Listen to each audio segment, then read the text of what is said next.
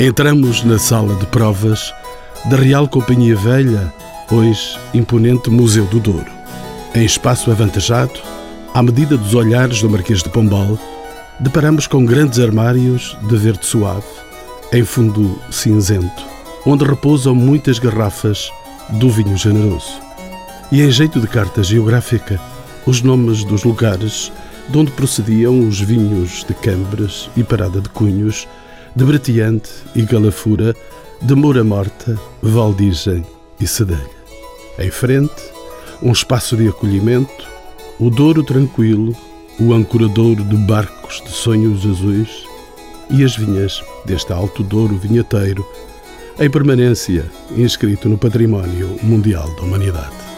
São nossos convidados a arquiteta paisagista Teresa Andressen, o enólogo Manuel Lobo, da Quinta do Crasto, Paul Symington, presidente do Conselho de Administração da família Symington, integrada pela Grams, Downs, Cockburns, Warris, Altano e Quinta do Vesúvio.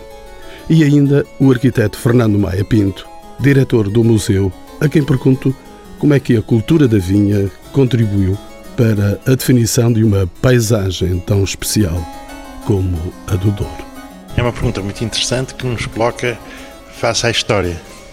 Há dados hoje em dia que permitem dizer que a vinha não veio com os romanos. A vinha já havia cá, neste território, já antes da colonização romana. Terá vindo com os fenícios? Se calhar era até autóctone, tudo aponta para que seja uma planta autóctone, portanto não foi importada. E Portugal teve até outra coisa interessante, teve um papel na expansão da vinha até agora pensava-se que era receptor da cultura romana e dos romanos, etc. Portanto, mas a vinha portuguesa que foi espalhada pelo mundo fora, ainda hoje, penso que os enólogos aqui presentes dirão melhor isso do que eu, exportam vinha, não é? Exportam as videiras, ou as castas, não é? Portanto, desde estamos a falar já em milhares de anos, não é? que este território foi agricultado, ou tinha vinha e fazia-se vinho. Há evidências já históricas de vinhas romanas e de lagares romanos que aparecem neste território. Portanto, desde sempre houve a vinha neste território. E isso faz com que o vinho seja ótimo, porque há uma experiência, há um saber que vem desde essa altura. Quer que queiramos, quer não, os bons vinhos fazem-se com boas uvas, mas também com o saber acumulado e o saber que é transmitido de pais para filhos, de geração para geração. E esse saber também de alguém que permanece aqui no sangue, na família da feitoria inglesa, Paul Symington. Esta cultura está aí feita pelos homens. Sem dúvida, esta região, se não fosse a vinha e o vinho, uma grande parte deste vale tão lindo era mato. Haverá com certeza sítios para outros tipos de agricultura, mas são raros e limitados. E há zonas no Alto Douro que, se não houvesse a vinha e o trabalho do homem a criar essas vinhas era um mato natural, porque não há outro tipo de agricultura neste vale, sobretudo do Rio Corgo para cima, que podia sustentar a vida das pessoas. Eu tenho uma quinta pequena junto perto de Providente, lá há lá uma eira. A eira hoje em dia não tem qualquer utilidade, mas as pessoas no passado tinham outro tipo de agricultura para sustentar a vida. Mas a grande parte deste vale está assim por causa do vinho e da vinha.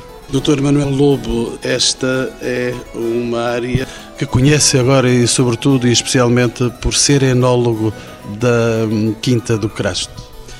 É verdade. A vinha, além de ser uma grande paixão, é fundamental para nós podermos criar os grandes vinhos na parte da enologia. Não se fazem grandes vinhos sem grandes uvas. Por isso, a vinha é tudo. A vinha é a base deste setor produtivo. É a base do Douro.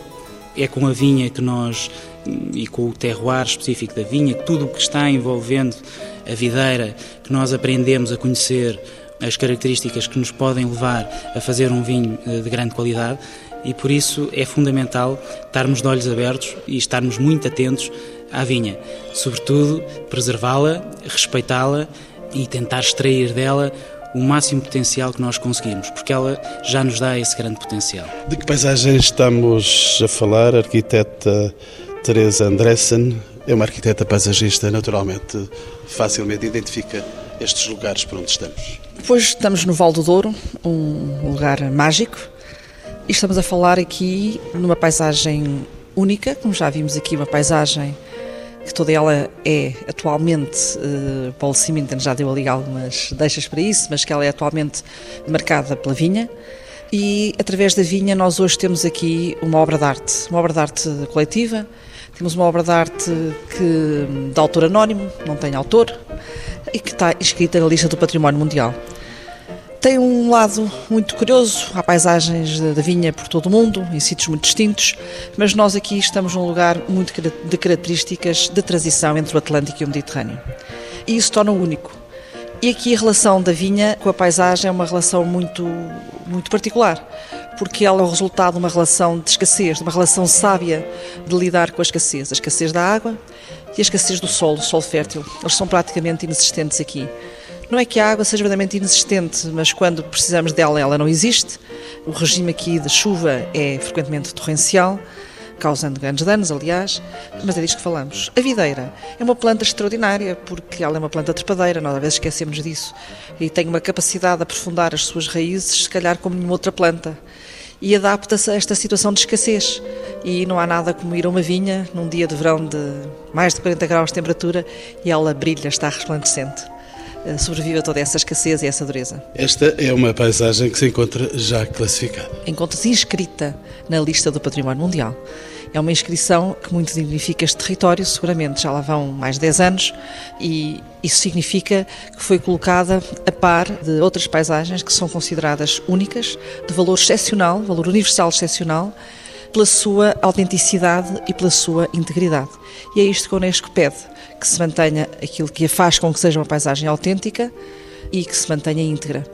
Mas com uma paisagem evolutiva viva. Portanto, a Unesco, a Unesco e o mundo encaram esta como uma paisagem de evolução, não é uma paisagem parada no tempo. Vamos saber ainda mais o que é que integra e distingue a paisagem de que estamos a falar, a paisagem do autor vinheteiro, arquiteta Teresa Andressen. O que é que a distingue? Distingue o lado único. O que é que é único? O único aqui é esta sábia relação do homem com a natureza através da videira.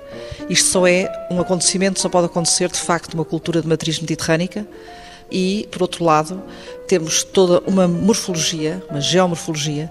Nós temos uma paisagem de milhões de anos, uma paisagem muito antiga, que vinha a ser moldada há muitos anos. O Rio Douro, eh, enfim, que vem desde Sória, faz um grande percurso até à Foz de Douro, no Porto, e tem moldado esta paisagem escavado de uma forma difícil, de luta permanente dia a dia, e que dá este resultado do xisto e da sua orografia. Este é um património construído? Este que eu falava primeiro, não. É um património da natureza. Estas montanhas do xisto são, são uma obra da natureza. Mas este que nós olhamos. Mas o que nós vemos hoje aqui desta janela, olhando para Cambres, para a outra margem do rio, já para Lamego, é isso que nós vemos aqui. É uma obra de arte. Uma obra de arte, insisto, coletiva, anónima, sem autor. É uma obra de muitos e de muitos séculos. Os edifícios eh, das Quintas do Douro integram naturalmente este património. É evidente. O Val do Douro e o Douro Vinheteiro não é propriamente uma paisagem de grande expressão do património construído, porque temos que ver nós as nossas paisagens de, de património edificado são por excelência as paisagens do calcário e do granito Ora, nem calcário nem granito abundam nestas paragens, mas estamos muito próximas do granito. E Lamego, que já foi a grande sede de toda esta paisagem, é uma cidade do granito por excelência. E aí sim encontramos desde a sede de Lamego, a Nossa Senhora dos Remédios, grandes manifestações patrimoniais.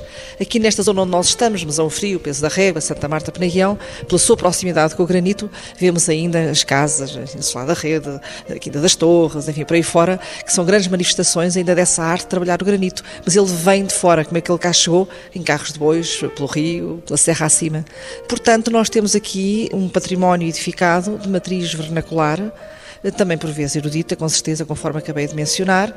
Portanto, manifestações de uma integração extraordinária na paisagem, hoje beneficiadas com novas intervenções, já com novas linhas de arquitetura da contemporaneidade, que, enfim, tudo isto se casa e encaixa aqui, estes diferentes períodos do tempo. Vamos dizer que as próprias famílias produtoras integram essa herança cultural.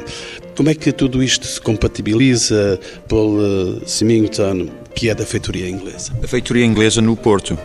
A feitoria inglesa faz parte da história do vinho de Porto, é mais um edifício de granito, conforme a senhora professora Teresa mencionou. É uma arte magnífica, um edifício magnífico que, ao fim e ao cabo, faz parte da história da região. Mas hum, eu acho que uma palavra que a senhora professora utilizou que é muito importante é evolução evolução não para.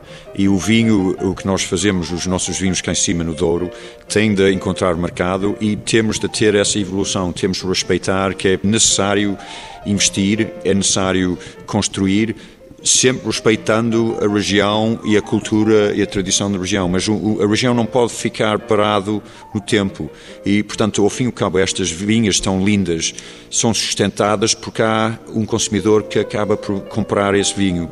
E, portanto, tudo o que se faz cá no Douro tem de eh, eu gostei muito da palavra da senhora professora, evolução. É isso que temos de olhar para frente. Não só olhar para a feitoria inglesa, para sítios magníficos com Maison Frio, um, Hervedosa, mas também olhar dizer, nós temos de manter isto, porque a vinha não se pode manter sem empresas capazes de transformar aqueles magníficos uvas em grandes vinhos e às vezes é preciso modernizar as adegas, os edifícios e até a vinha para enquadrar, um, porque estamos num mundo onde há excesso da produção e o Douro é, para mim, a região mais bonita, mais linda do mundo e eu tenho visitado quase todos eles.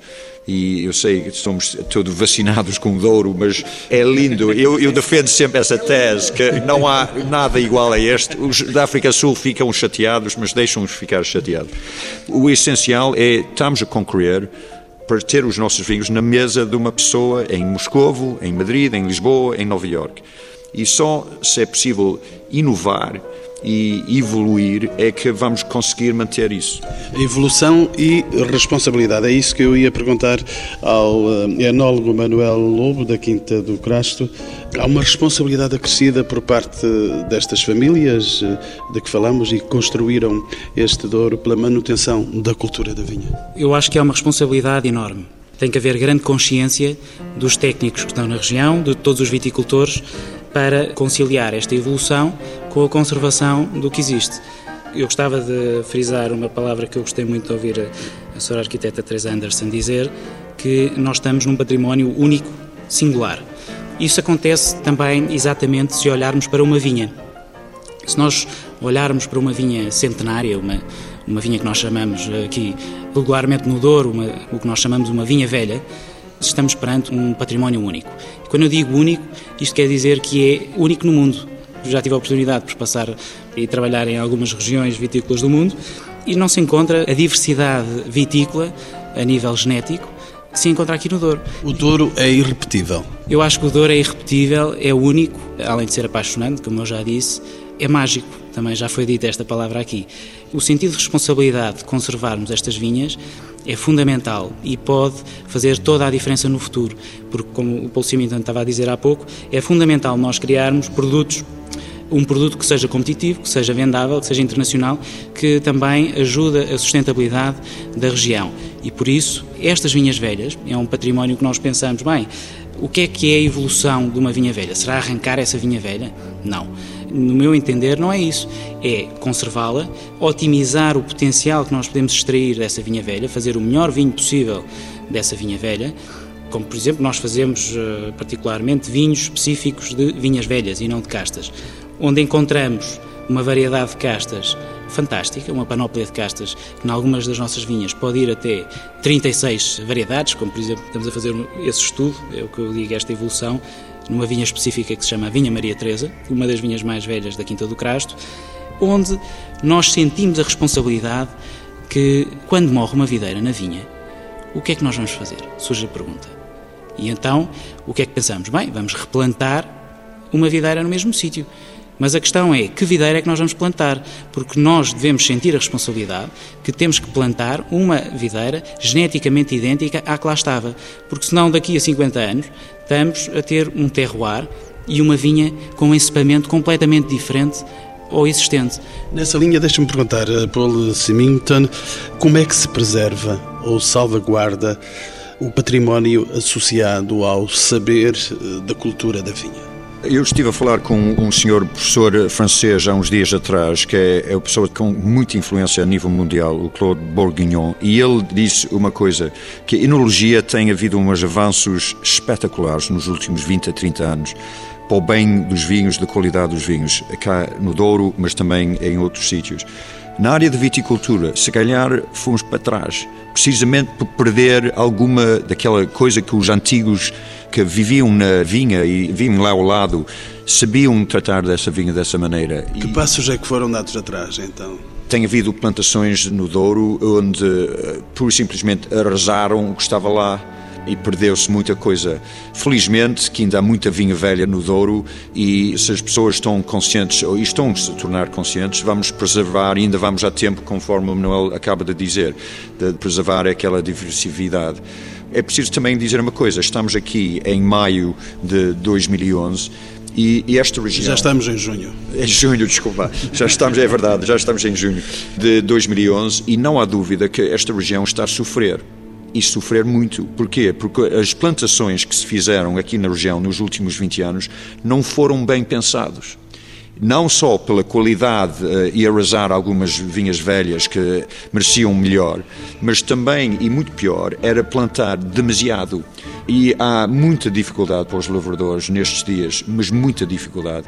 E em Lisboa houve uma falta pelos governantes em geral, e, e não estou a apontar a este ou aquele, mas nós todos, eu não sou governante, mas em todo, não havia qualquer pensamento que com este património único também é preciso acautelar o que se faz aqui e só plantar mais e mais e mais não é positivo. Portanto, tudo o que nós estamos a falar, desta beleza, desta magia que se falou, está em risco, porque há muitos lavradores que estão a perder viabilidade económica e, portanto, sem viabilidade económica não há património nenhum. E isto volta ao mato antigo. Portanto, esta é uma questão que eu não sei propriamente a tese desta conversa, mas eu acho que não devemos estar aqui a falar sobre isto sem fazer referência, porque os ouvintes que estão são lavradores, isto é muito importante para E eles. consumidores também e consumidores.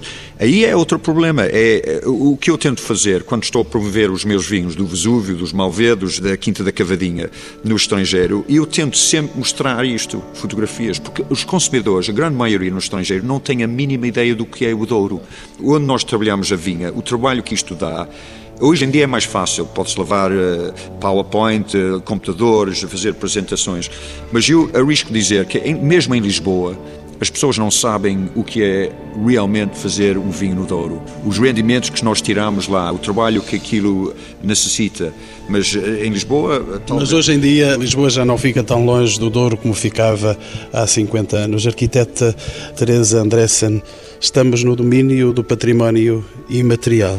Este património foi assim considerado na candidatura a Património Mundial. Património material, é? estamos a falar de paisagem é interessante refletirmos também sobre este aspecto, que isto é uma paisagem de poucos. As grandes densidades populacionais portuguesas não estão aqui.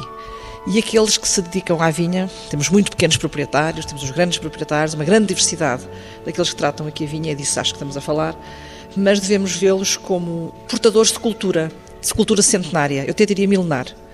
Pelo menos, enfim, se nós formos até ao tempo da Ordem de Cister aqui no Val, já não vamos tão longe aos romanos, vamos ao tempo da Ordem de Cister aqui no Douro. Portanto, isto são séculos de, de transportar sabedoria.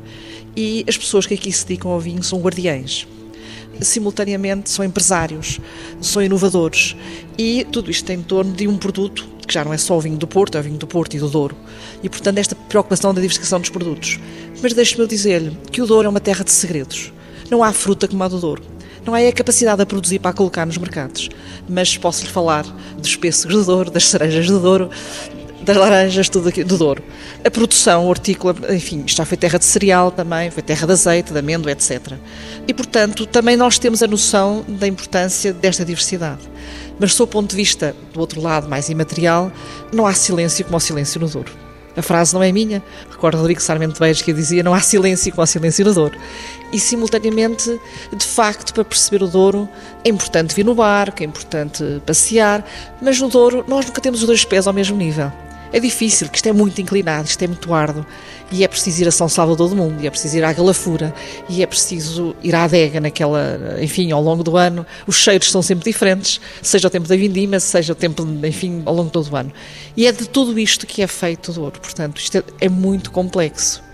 Isto não se resume a falarmos só do vinho e da vinha, mas sim de toda uma cultura eh, que aqui está enraizada, onde, evidentemente, o centro de tudo isto é esta magia eh, de fazer o vinho, que na nossa cultura tem uma dimensão sagrada ou profana eh, inacreditável. E também este lugar mágico, posso dizer, o museu de que é diretor o arquiteto Fernando Maia Pinto, este museu desempenha naturalmente nesta área um papel fundamental. Não sei se é fundamental, desempenha um papel. E desempenha porquê? Porque este museu não é este edifício, não é na régua, não é dedicado a uma coleção específica. Este museu é um museu de território. E isso tem muito que se diga, isso é um, todo um programa. Dizer que o museu é um museu de território é todo um programa vastíssimo em que toda esta conversa que tivemos até agora terá que ter reflexo na vida do museu. O museu não pode estar aliado de todas as questões que foram postas aqui, os milhões de anos que esta região tem, as cepas velhas que o Douro tem, tudo isso tem que ter reflexo na atividade do museu. Portanto, o museu não está voltado de costas para essa realidade, tem que ajudar a preservar. E a preservar tal e qual como se preserva uma vinha velha, replantando, refazendo, classificando, estudando, tal e qual como se faz numa vinha, não é? Portanto, não há grande diferença de atitude perante um território ver o que é que se faz.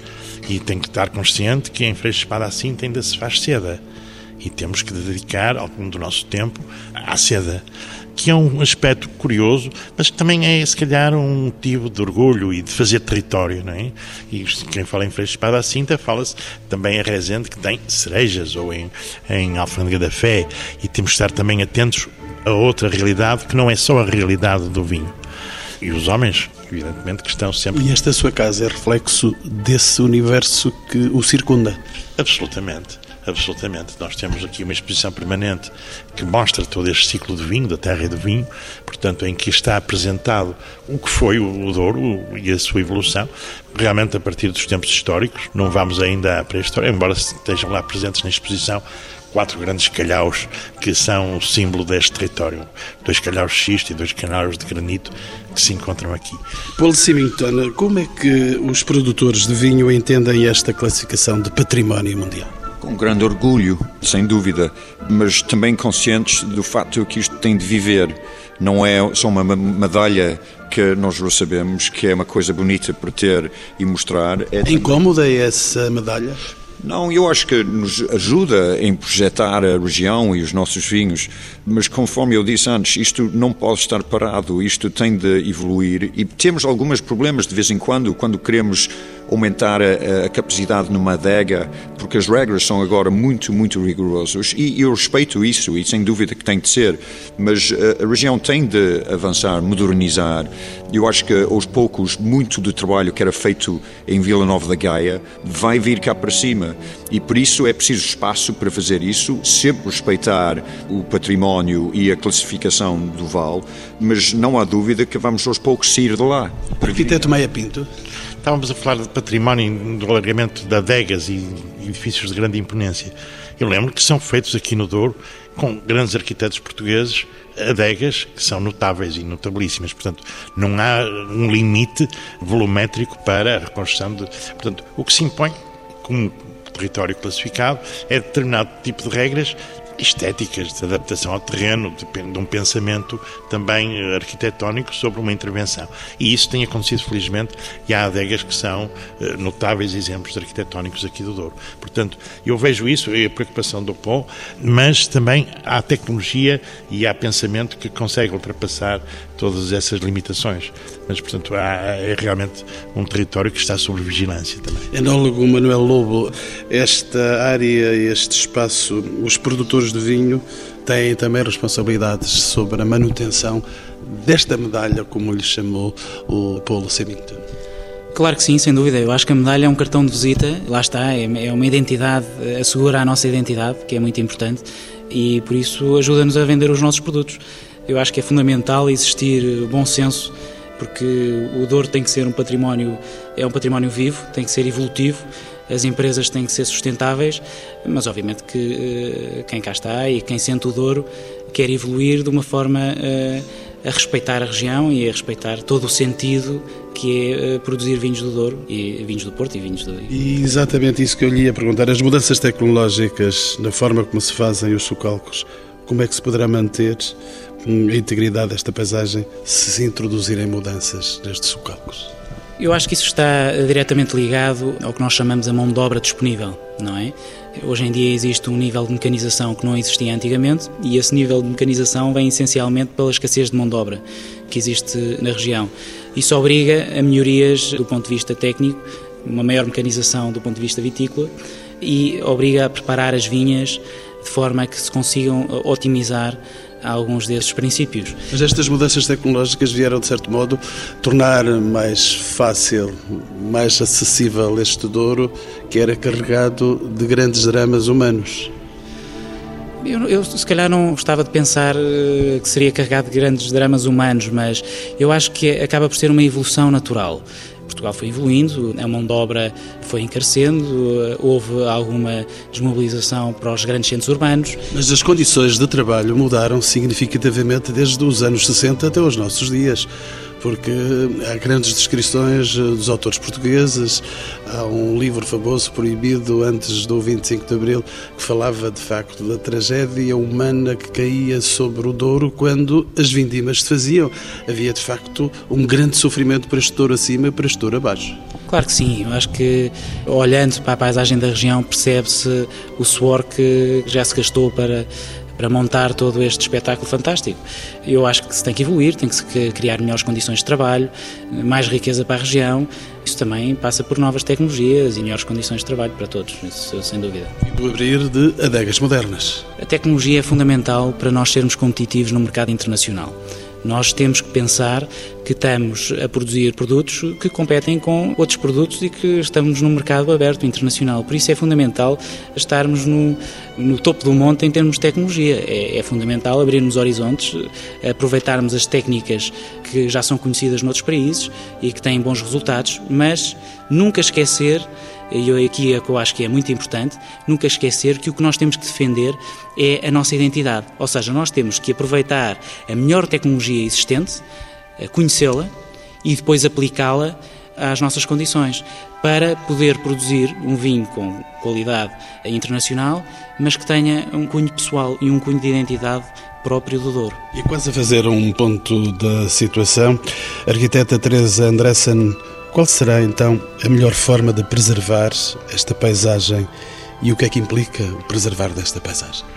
Quando da inscrição do autor vinheteiro na lista do Património Mundial, Portugal assumiu eh, compromissos e para isso muniu-se de todo um conjunto de instrumentos. Na altura, a Unesco pôs como condição a esta inscrição a elaboração de um plano de gestão que foi consagrado num documento chamado Plano Intermunicipal de Ordenamento do Território, que enfim Naturalmente não são documentos estanques, precisa de ser revisto e ser atualizado. Estará provavelmente, enfim, para breve isso vir a acontecer. E, portanto, há todo um conjunto de, de instrumentos legais, enfim, as próprias câmaras têm os seus planos diretores municipais e há mecanismos hoje, enfim, é de longa data, em particular no autor vinheteiro. Não temos de esquecer uma coisa, o autor vinheteiro foi inscrito com esta distinção também, que é o facto é a paisagem demarcada mais antiga e regulamentada. E nem sempre as pessoas entendem bem esta dimensão, porque paisagens demarcadas há outras mais antigas do que o, o Douro. Agora, esta cultura de regulamentação e de criar, digamos, códigos de entendimento entre os diversos atores que aqui estão no terreno, e que já são muitos, isto é uma região com uma grande herança institucional, por vezes de grandes conflitos, em que todos se levantam e procuram repor e adaptar, portanto, enfim, mas não basta os instrumentos legais.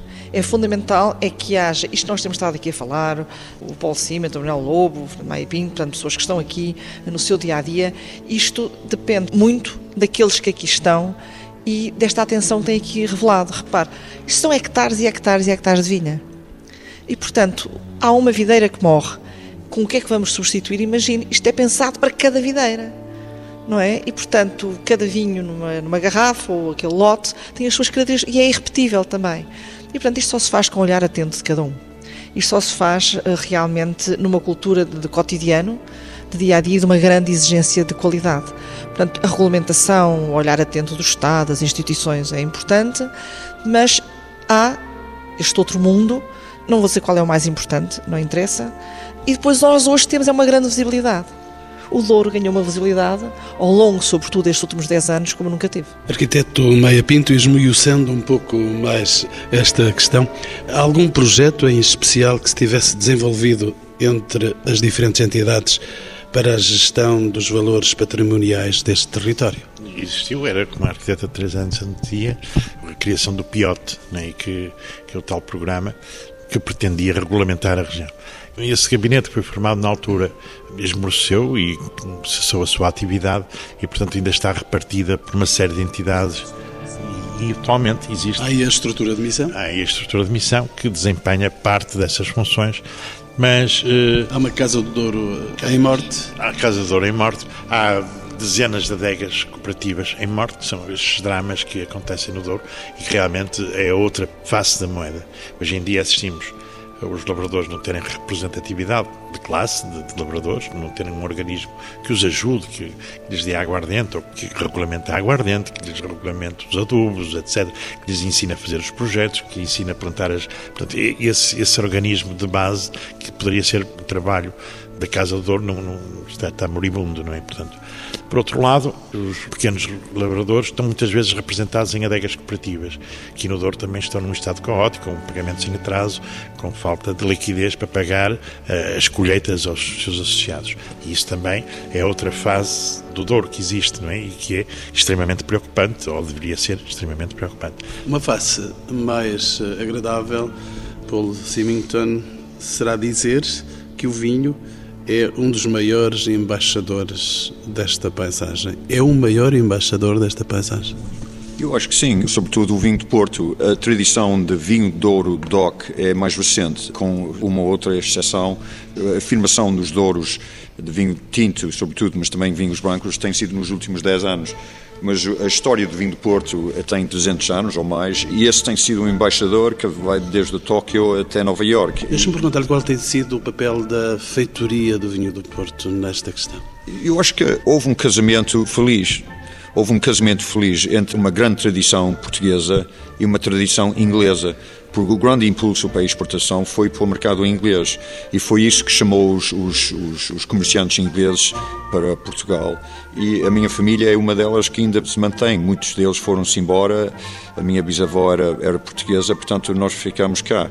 E esse casamento feliz trouxe duas grandes tradições, mas também, se calhar, o mais importante era realmente a projeção dos vinhos deste vale para muito longe daqui. E durante muito tempo o grande mercado para os vinhos de Porto não era o mercado nacional, era o mercado da exportação, que é, que é raro.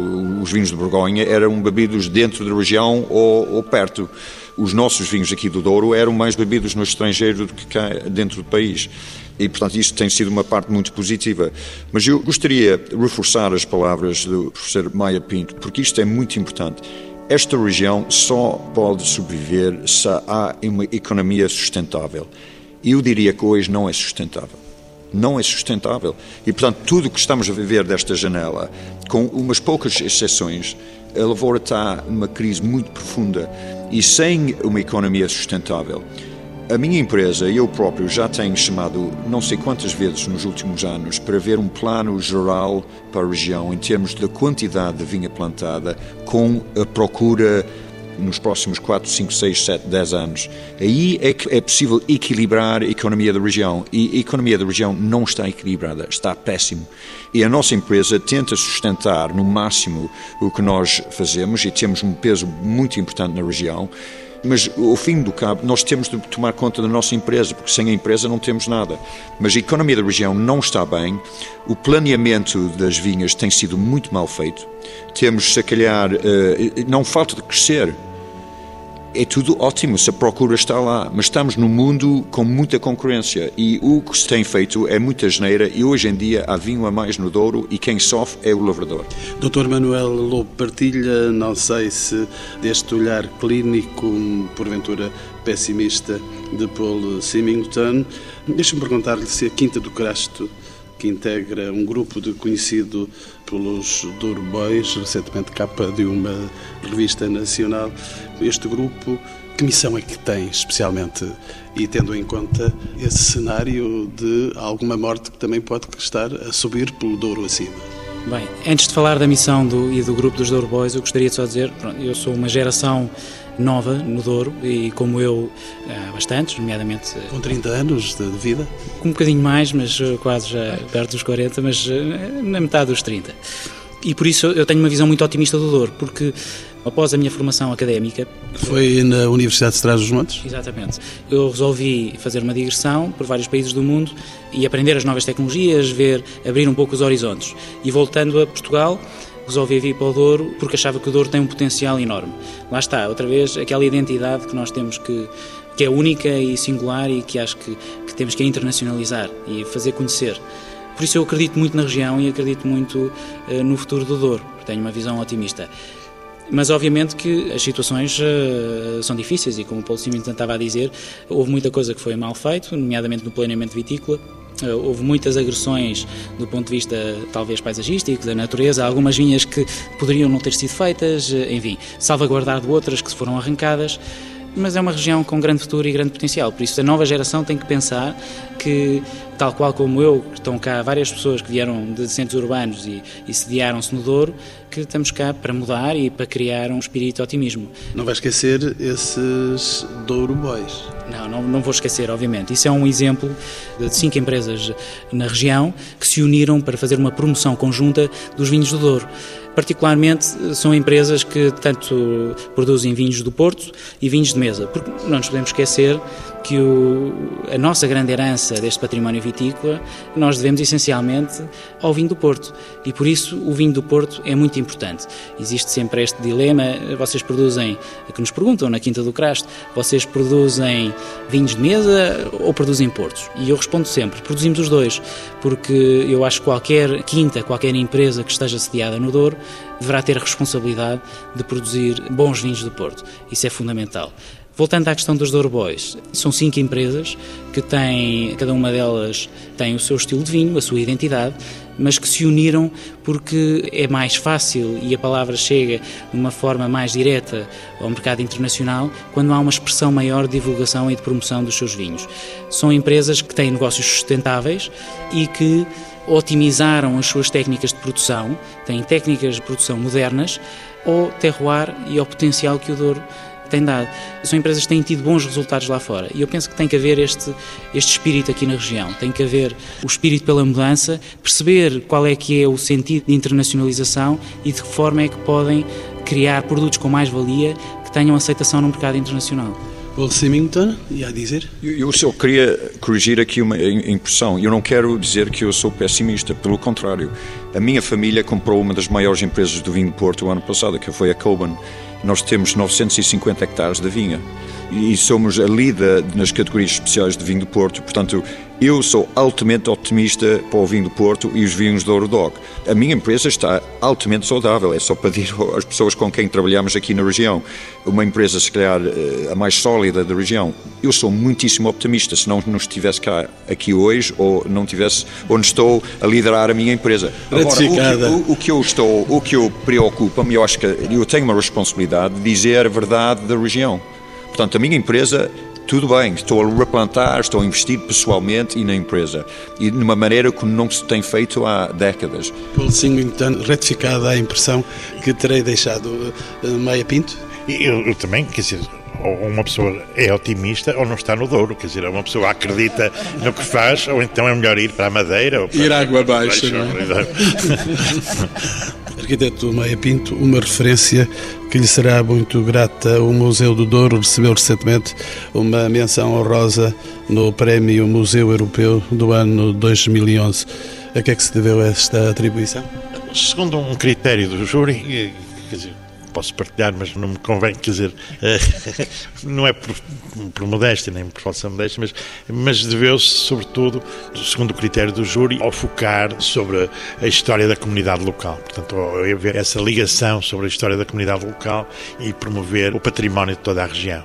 Este património que falámos e de outros, estamos a promover esse património e, ao mesmo tempo, o critério foi a sua ligação à história local e às comunidades locais. Deixem-me lançar uma última questão e que dirijo a todos. Paul Simington, o que é que o Douro pode oferecer a quem o procura? O Douro oferece um destino para qualquer cidadão da comunidade europeia um sítio realmente único. E eu acho que nos próximos anos nós vamos ver aqui uma transformação absolutamente estupenda, com a abertura da autoestrada Amarante-Vila Real. As pessoas já, que vêm cá ficam absolutamente da boca aberta e eu acho que vai haver uma enorme mudança e vai ajudar a região também para promover os nossos vinhos e, sobretudo, dar uma outra ajuda para a economia desta região, que é, é muito importante. Enólogo Manuel Lobo. Eu acho que o Douro pode oferecer cultura em, todo, em todos os sentidos, mas eu, se calhar, iria fazer o seguinte apelo: se querem realmente conhecer o Douro, venham-nos visitar, que vão perceber exatamente o que é que é o Douro, o que é que é a nossa filosofia de trabalho e aquilo que nós podemos oferecer, porque realmente quem nos visita fica fidelizado à região. Arquiteto Maia Pinto, diretor desta casa onde estamos a registrar este programa. Concordo com estas duas últimas propostas de visita ao Douro, mas o que me encanta imenso no Douro é o tempo e a sua expressão física. O tempo que se passa aqui no Douro. De manhã tem uma expressão com uma cor e com uma luz. À meio da manhã tem outra expressão, tem outra cor, tem outra luz. E assim sucessivamente, durante todo o dia, durante todos os anos. Durante o passar do ano, a paisagem modifica de hora a hora, de mês a mês. Os cambiantes que nós vemos aqui, que vocês os dois, e a Teresa também se calhar partilha desta mesma opinião, de, dos encantos que isto tem, essa expressão do tempo é uma coisa fabulosa aqui no Douro. Arquiteta Teresa Andressen, ou sua última palavra? O Douro é generoso. O Douro é não generoso. fosse um vinho generoso produzido. O Douro é generoso, não é? O Douro é generoso, é uma expressão que a gente usa pouco, não é? Enfim, mas o Douro é generoso em qualquer altura do ano. Até podemos associar o Douro, enfim, à dureza do inverno do Douro, mas não é bem assim. Porque vive tudo isto, esta dimensão imaterial também. Mas era interessante para conhecer o Douro, eu tenho a minha costela doriense, e portanto tenho as minhas. Foi sentindo. Enfim, a minha costela vem de Santa Marta de Naguião. Ora bem, portanto, isso faz com que seja importante dizer: venham, mas fiquem. Porque não basta ir e vir no mesmo dia. E hoje, com tempo. Hoje, com bom tempo. E hoje o Douro começa a ter uma oferta de alojamento muito diversificada e interessante e de uma base muito personalizada. O Douro tem sabido não ser o destino dos hotéis o Douro tem sabido ser o destino das casas. E isto é um lugar de casas. E nós hoje somos poucos esses temos esse privilégio e o Douro oferece casa a quem visitar. É generoso.